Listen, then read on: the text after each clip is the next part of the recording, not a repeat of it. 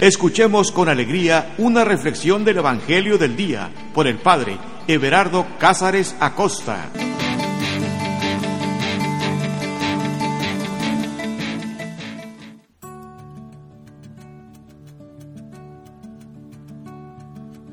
Carta de amor. Eso es la Sagrada Escritura. Una carta de amor de Dios para ti y para mí.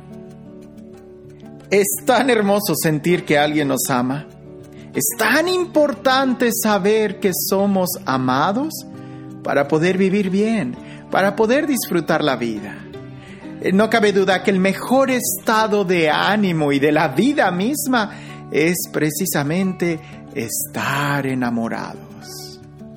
Así es, cuando tú estás enamorado, tu sistema inmunológico funciona muy bien.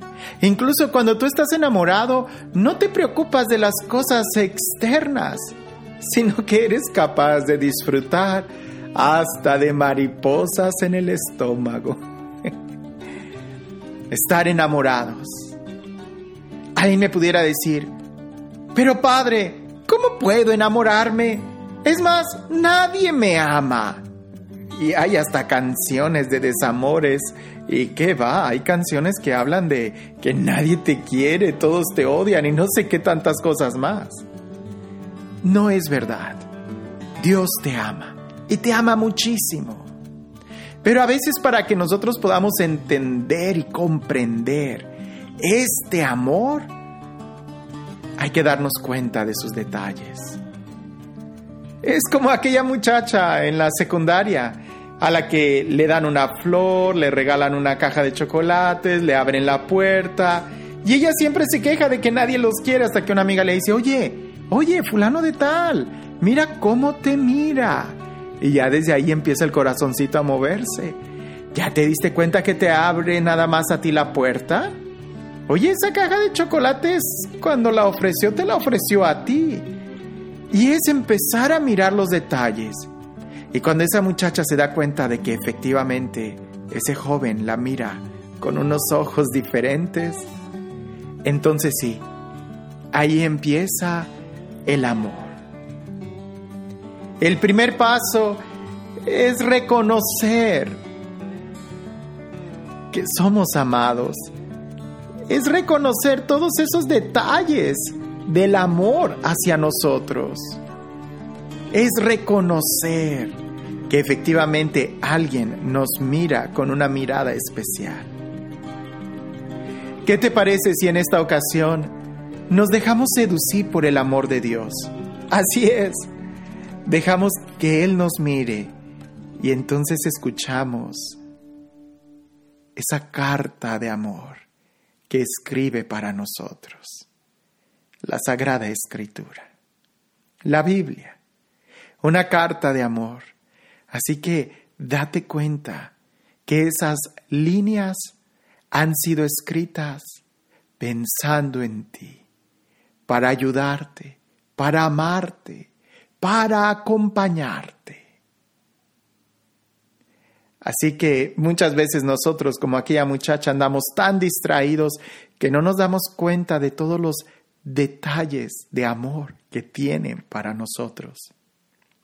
Por eso te invito que, que invitemos al mejor amigo que tenemos que nos ayude a abrir los ojos y a reconocer que efectivamente hay muchos detalles diarios del amor que Dios nos tiene. ¿Y sabes quién es ese mejor amigo? El Espíritu Santo. Invoquémosle, digámosle, ven Espíritu Santo y enséñame a mirar y a apreciar los detalles de amor que tú, que el Padre y el Hijo tienen para conmigo.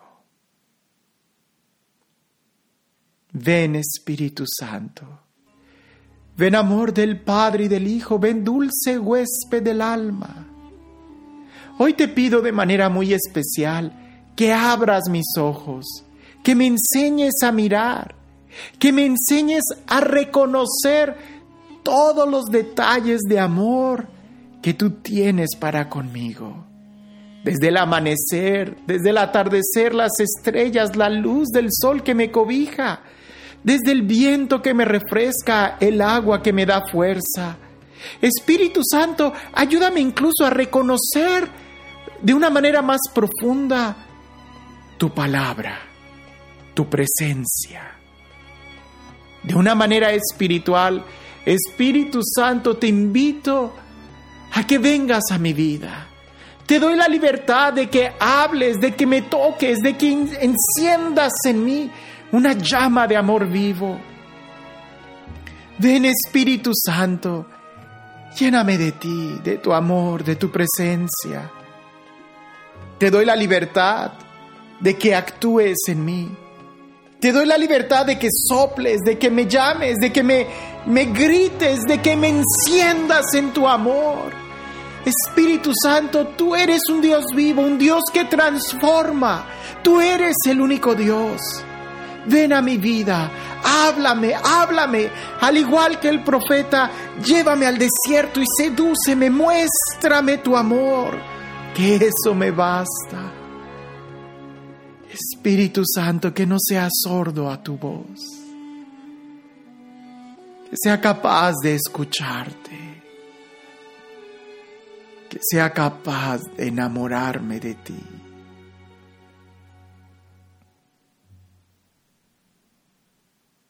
Ven, dulce huésped del alma. Ven Espíritu Santo, sigue hablándome sigue hablando a mi corazón. Pronuncia tu palabra.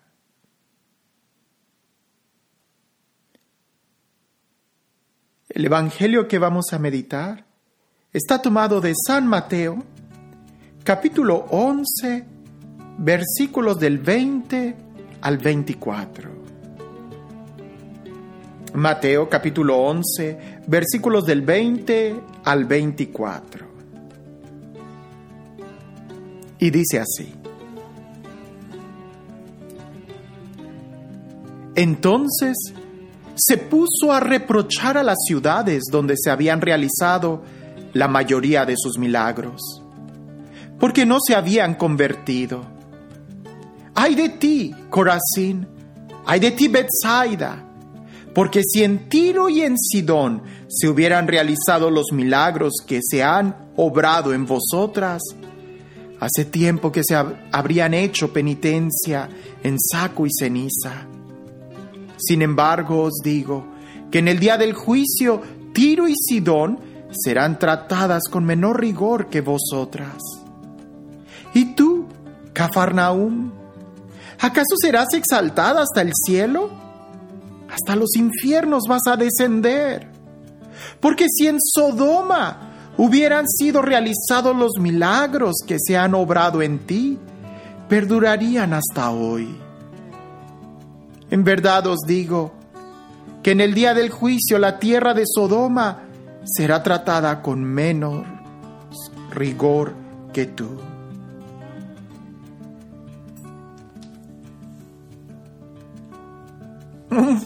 Un mensaje muy fuerte. Un mensaje que pareciese como si fuera un reproche, como si fuera un regaño, una jalada de orejas. Pero sabes, también es un mensaje lleno de amor. Hay que volver a, leerlo detenidamente y tratar de pensar qué es lo que Jesús está diciendo y qué me está diciendo a mí el día de hoy. Entonces se puso a reprochar. Observa la palabra, reprochar. No es tanto como una enseñanza, no es tanto como una prédica, sino es un reproche. Y un reproche es casi, casi como cuando como cuando estás exigiendo algo que se te debe y, y no te lo están dando. Hay un reproche. Tú esperas recibir algo en orden de justicia y no te lo están dando y entonces hay un reproche, una especie de reclamo, pero no es un reclamo en un orden así como judicial de, de, de cosas monetarias, de que hiciste una transacción. sino más bien es algo más emocional. Y ahí es donde no es un reclamo, sino más bien un reproche. Jesús va a reprochar y lo que se reprocha es como una actitud. Efectivamente, eh, tú tienes la libertad, nosotros tenemos la libertad de hacer lo que queramos, pero Dios espera amor de nuestra parte. De ahí que viene ese reproche. Pero, pero escucha bien cuál es el reproche, porque en realidad es, es también una enseñanza, es también una exhortación. Jesús, todo lo que sale de los labios de Jesús está lleno de amor porque el corazón de Jesús está lleno de amor. Y valdría la pena decirle a Dios, Señor, corrígeme cuando yo esté equivocado. Háblame, no, no me dejes así, porque indudablemente se corrige a quien se ama. A aquellos hijos que no son corregidos, muy posiblemente ni siquiera sean hijos legítimos. Pero a los verdaderos hijos siempre se les corrige, se les anima y se les enseña el camino. Entonces se puso a reprochar a las ciudades donde se habían realizado la mayoría de sus milagros. Observa bien. ¿Habría razón para reprochar? Sí, claro, pues si el mismo texto está diciendo que fue donde Jesús realizó la mayoría de sus milagros. Y aquí es donde nosotros deberíamos de abrir muy bien los ojos. Porque muchas veces nosotros queremos ver un milagro. Y sí, Dios nos concede muchos milagros. Pero más bien lo que deberíamos de ver es la respuesta que tenemos a esos milagros. En realidad estamos correspondiendo al amor que Dios nos tiene. En realidad estamos correspondiendo a los milagros que Dios hace en nuestra vida. Porque si no pudiera ser que nosotros fuéramos igual de ingratos que estas ciudades y que entonces se nos vaya a reprochar. Ahora, ¿qué es lo que espera Dios de nosotros. ¿Qué es lo que esperaba Jesús de estas ciudades con quien las llenó de tanto amor y les dio tantos signos de su amor? Pues que se convirtieran, ¿no? Fíjate cómo dice. Entonces se puso a reprochar a las ciudades donde se habían realizado la mayoría de sus milagros, porque no se habían convertido. El problema no era el número de milagros, sino que no se habían convertido. Por eso en otro momento Jesús le dice a Tomás, tú has creído porque has visto, más dichoso el que cree sin haber visto. Si en un orden natural de justicia pudiéramos nosotros entender, pues sí, claro, si Jesús hizo milagros en esas ciudades era para mostrar el amor de Dios, era para mostrar el poder de Dios. Eh, lo normal es que la gente se hubiera convertido y dejara sus malas acciones.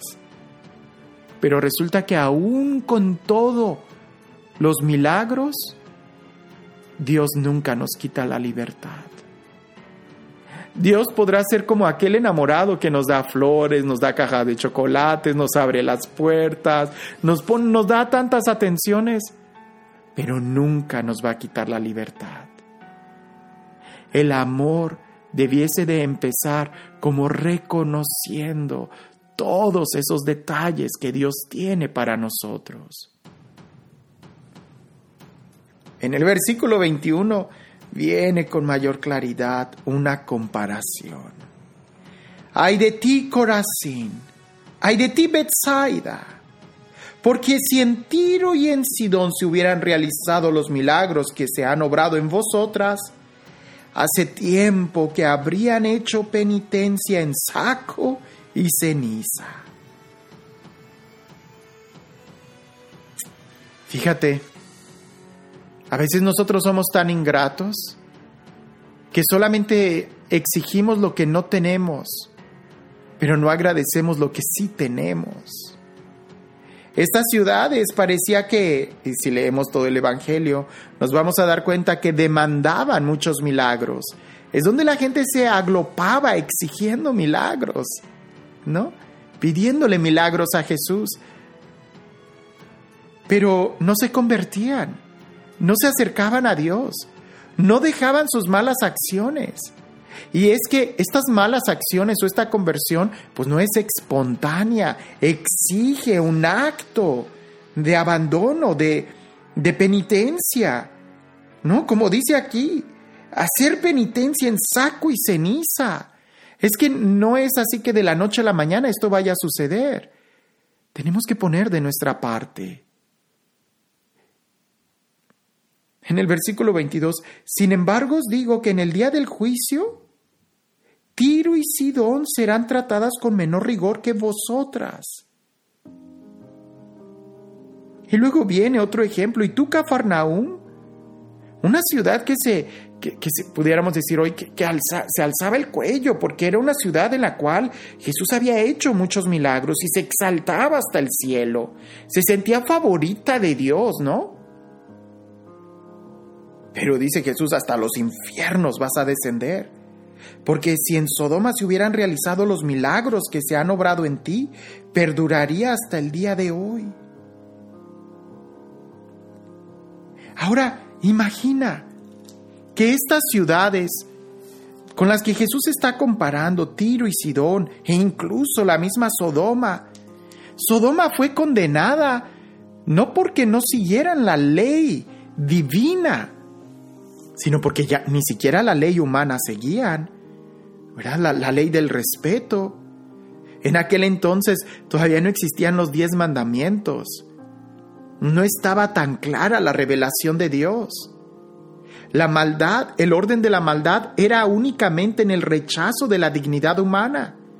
Y así recibieron semejante castigo. Ahora imagínate qué sucederá con las ciudades que recibiendo la revelación de Dios, que conociendo los mandamientos de Dios, lo rechazan abiertamente. El castigo va a ser peor, peor. Hagamos una pausa. Queda claro, ¿no? Si Jesús hace milagros en esas ciudades, lo mínimo es que se le reconozca. Lo mínimo es que se le agradezca. Lo mínimo es que se le responda, es lo mínimo. Quedó claro lo de las ciudades. Ahora pensemos en nuestra vida, en tu vida y en mi vida, en cómo estamos viviendo. ¿No será que también nos está faltando el día de hoy reconocer todos los milagros que Dios está haciendo en nuestra vida, para que entonces también seamos capaces de responderle, para que entonces también seamos capaces de amarle. Tú podrás decirme, ah, bueno Padre, yo todavía le sigo pidiendo a Dios este milagro. Y a veces son milagros tan egoístas pues que me saque la lotería para que ya no esté preocupada, que me saque la lotería para que pague mis deudas. ¿Verdad? Nos ha ido tan mal en la economía que, que ya he tenido que vender mi negocio, he tenido que vender mi casa y ahorita estamos viviendo al día por día. Y, y yo lo entiendo. Yo entiendo eso, qué, qué difícil ha de ser. No es el momento, pero yo también en mi vida he pasado hambre en mi vida también me ha faltado a veces el dinero para comprar algún capricho. Pero nunca, nunca me ha faltado la comida. Nunca me ha faltado el aire. Nunca me ha faltado un vaso de agua. Nunca. Ahí es donde me doy cuenta que sigue habiendo milagros y que a veces me acostumbro tanto a los milagros que pudiera parecer que soy peor que, que esas ciudades de Cafarnaúm, en donde Jesús realizó tantos milagros, pues el día de hoy en mi vida Dios sigue haciendo tantos milagros. porque tengo la capacidad de amar, tengo la capacidad de disfrutar la vida, de respirar, de, llamar a Dios, Padre mío. y a veces no me doy cuenta de esto. En alguna ocasión te platiqué esta reflexión que dio una, una psicoterapeuta, una consejera familiar, ¿no? Era una psicóloga que estaba dando una charla, que nos estaba compartiendo su experiencia. Y fue muy diferente, fue muy diferente esa experiencia. Porque ella siendo psicóloga, eh, te doy el contexto, ella tenía un grupo de personas a las que de manera social o ayuda comunitaria no les cobraba. Y ese grupo de personas a las que ella ayudaba para que valoraran su vida y pudieran tener un sano autoestima y pudieran disfrutar la vida, eran personas que tenían que tener alguna discapacidad diferente, es decir, que no pudieran caminar, que tuvieran algún problema físico, que estuvieran ah, ciegos, que, tuvieran algún problema, ¿no? Problema entre comillas. Porque creo que hay otros problemas peores que, ese, que esos. Ella dice que tiene un grupo y que por primera vez le había llegado un joven que era ciego. Y ella en un principio creía que iba a ser muy difícil, pero no, resultaba que el joven, eh, pues afortunadamente, sus, papás, pues le habían proveído de alguna poca educación, lo suficiente como para poder escribir en braille. E incluso tenía una máquina de escribir eh, mecánica, pudiéramos decir, en donde las teclas eran de braille y se escribía en braille y él podía leer lo que escribía. Bueno, el caso es de que esta doctora les dice a los estudiantes, para la próxima sesión tráiganme una lista de cosas que ustedes tienen que agradecerle a la vida. Ya sabemos qué cosas le debemos de quejar a la vida. Nos, podemos quejar de que no podemos caminar, nos podemos quejar de que tenemos una parálisis física, nos podemos quejar de que no tenemos alguna habilidad en el lenguaje o incluso nos podemos quejar de que hemos quedado ciegos o no vemos. Pero ¿te has puesto a pensar en las cosas en las que puedes agradecerle a la vida? Haz una lista. Pues resulta que eh, a la semana siguiente ella recoge la tarea y se sorprendió que la persona ciega le entregó varias hojas escritas. Y ella se sorprendió mucho porque eh, creyó que a lo mejor no había entendido el, joven que era ciego, invidente, lo de, lo de la tarea. Pero cuando ella empezó a leer esos escritos, y, bueno, cabe subrayar que cuando escribes en el lenguaje braille con esas máquinas de escribir, también tienes la opción de poder escribirlo normal, eh, en el abecedario ordinario que nosotros usamos. Bueno, el caso es de que esta psicóloga empezó a leer esa tarea y empezó precisamente con la del ciego, por curiosidad, qué era lo que él había escrito. Y él empezó a narrar un día de su vida. ¿Cómo es la vida de un ciego? Empezó él a decir, agradezco que ha sonado la alarma del despertador. Me he podido estirar y apagarla. Qué privilegio el poder tener un día más de vida. Me he estirado lo más que pude en la cama y me doy cuenta qué agradable es la sensación de despertarse en la mañana y de sentir incluso la almohada y las sábanas por unos segundos más. Es una alegría el poder sentir todo mi cuerpo cómo se estira y va agarrando esa fuerza para un nuevo día. Me quito la cobija, pongo mis pies sobre la alfombra y puedo sentir la textura de la alfombra. Qué sensación tan agradable. Cómo la sangre empieza a circular y la gravedad empieza a, a hacer sentir mis pies sobre el suelo. Me dirijo hacia el baño. Abro la llave para tomar una ducha. Qué agradable saber que tengo agua limpia para poder bañarme. Y más agradable el saber que puedo calentar el agua. Sale ya tibia, lista para mí. Entro a bañarme, sentir el agua que corre por mi cuerpo, sentir cómo las gotas golpean mi rostro, es una sensación que no puedo describir. Agarro el champú, ese aroma, ese jabón que hace que me llene de energía, como un perfume puede cambiar tanto el estado de ánimo. Me enjuago, tomo una toalla, una toalla limpia que aún huele a ese suavitel. Para ese momento, cuando la psicóloga estaba continuando, empezó a quebrársele la voz y empezaron a salirle lágrimas. Claro que todos estábamos súper atentos a lo que ella decía. Parecían cosas ordinarias, pero la forma en como ella lo narraba era algo extraordinario.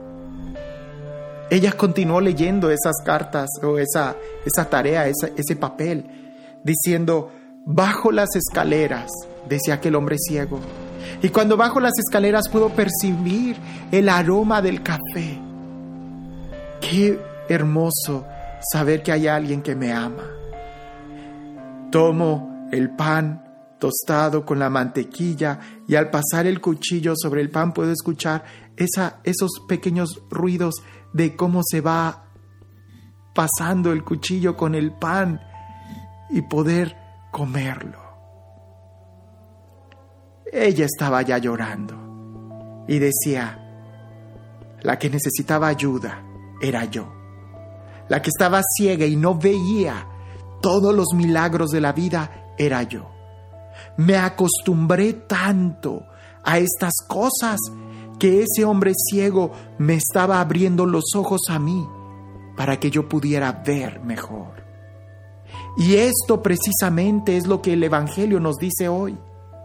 Porque a veces nosotros nos quejamos y no nos damos cuenta de todo lo que Dios hace en nuestra vida.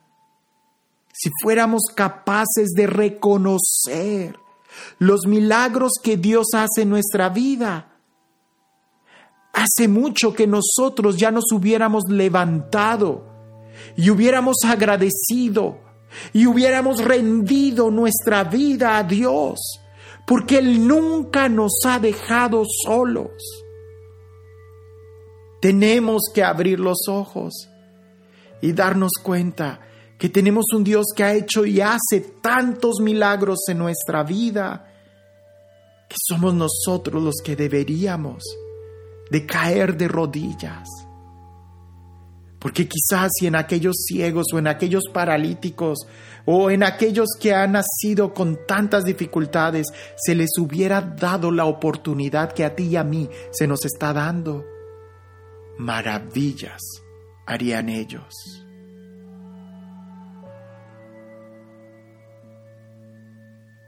Entonces se puso a reprochar a las ciudades, donde se había realizado la mayoría de sus milagros, porque no se habían convertido. Ay de ti, Corazín, ay de ti, Bethsaida, porque si en Tiro y en Sidón se hubieran realizado los milagros que se han obrado en vosotras, hace tiempo que habrían hecho penitencia en saco y ceniza. Sin embargo, os digo que en el día del juicio Tiro y Sidón serán tratadas con menor rigor que vosotras. ¿Y tú, Cafarnaúm, acaso serás exaltada hasta el cielo? Hasta los infiernos vas a descender. Porque si en Sodoma hubieran sido realizados los milagros que han obrado en ti, perdurarían hasta hoy. En verdad os digo que en el día del juicio la tierra de Sodoma será tratada con menos rigor que tú.